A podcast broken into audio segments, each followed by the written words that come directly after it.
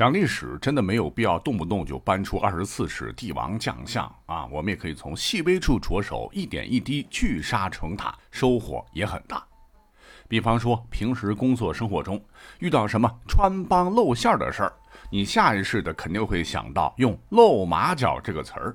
那从小到大，我们身边包括我们自己也经常说“露马脚”，“露马脚”。但有没有好奇的想过，为啥非要用“露马脚”？而不是露牛角、露猪角、露羊角来表示显出破绽、暴露了的意思呢？另外，就算是马，为什么非要用马脚、用马腿、马头、马尾不能来表达吗？咱们呢，就先说第一个疑问。别说，还真得用马腿不可。我想很多朋友应该听过这样的解释哈，说这其实啊跟明太祖朱元璋的皇后孝慈高皇后有关。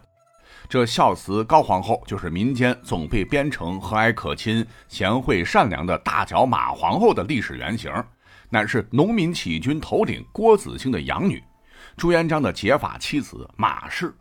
说这位马氏相貌平平，而且呢长了双大脚。那时世人都好小脚，以三寸金莲为美。女孩子家家一双大脚，反而觉得是丑陋不堪、伤风败俗。但贵为皇后，国人都不知。一天，大脚马皇后乘坐八抬大轿行至金陵的街头，想溜达溜达、吹吹风。不曾想，闹市区一阵狂风突然卷地起，呜呜呜，吹得轿夫是东倒西歪，轿帘一下子也被掀起。这沿街市民可都想看看皇后长啥样，是不是亭亭玉立、步步莲花、摇曳多姿啊？结果。得脸没看到，先看到粗壮的马皇后的两只大脚丫子，大家伙一下都麻了。皇后竟然没有三寸金莲，而是小帆船般的大脚，立即是冲上热搜啊！这个消息一传十，十传百，整个金陵全晓得了。露马脚一词也随之成为了表示穿帮露馅的热词，经久不衰，直到现在。换言之，说露马脚，其实呢是露了马皇后的脚之意。马皇后姓马嘛，所以只能以马脚来露之。那刚提到的这个什么三寸金莲、裹脚什么的，这是一个陋习缠足啊，对古代女性的摧残是罄竹难书。但在畸形审美之下，宋元明清的汉族女子都会被强制裹足，打小将一双好端端的脚硬是裹脚布缠了又缠，裹成了走路颤巍巍、一步一摇的半残疾。而至于马皇后啊，到底有没有裹足，其实史书上并没有刻意的说。之所以呢，马皇后啊称其为大脚，可能是因为作为女子的她出身非常的寒微，是用大脚委婉代之，并不是说她的脚真的很大。当然，因为民间呢有些出身特别穷苦家的孩子，女孩吧从小就要下地干活，所以呢是天脚不裹足。那马皇后是不是这类哈已不可考。也就是说，露马脚跟马皇后其实没毛线关系。那好了，露马脚到底跟谁有关系啊？其实网上倒追，你会发现民间曲艺的黄金年代，元朝有不少的这种杂剧的戏本里，哈，露马脚可是高频词儿。比方说这个本子《陈州跳米》，跳就是卖，哈，就有这么一个唱词儿：这老儿不好惹，动不动先斩后奏，这一来怕我们露出马脚了。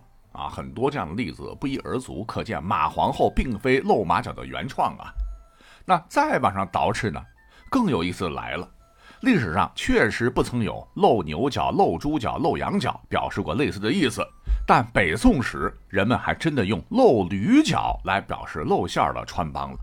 北宋初期啊，有一本古代文言纪实小说叫《太平广记》。就曾记载过初唐四杰之一的杨炯的故事。这老哥仗着自个儿才学高，是傲才恃物，平时总觉得自个儿很牛逼啊。每次见到朝廷中的官员，都称他们是麒麟炫。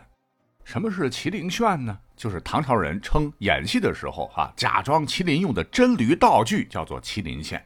那有人问他，你为什么管那大臣叫麒麟线呢？杨炯说。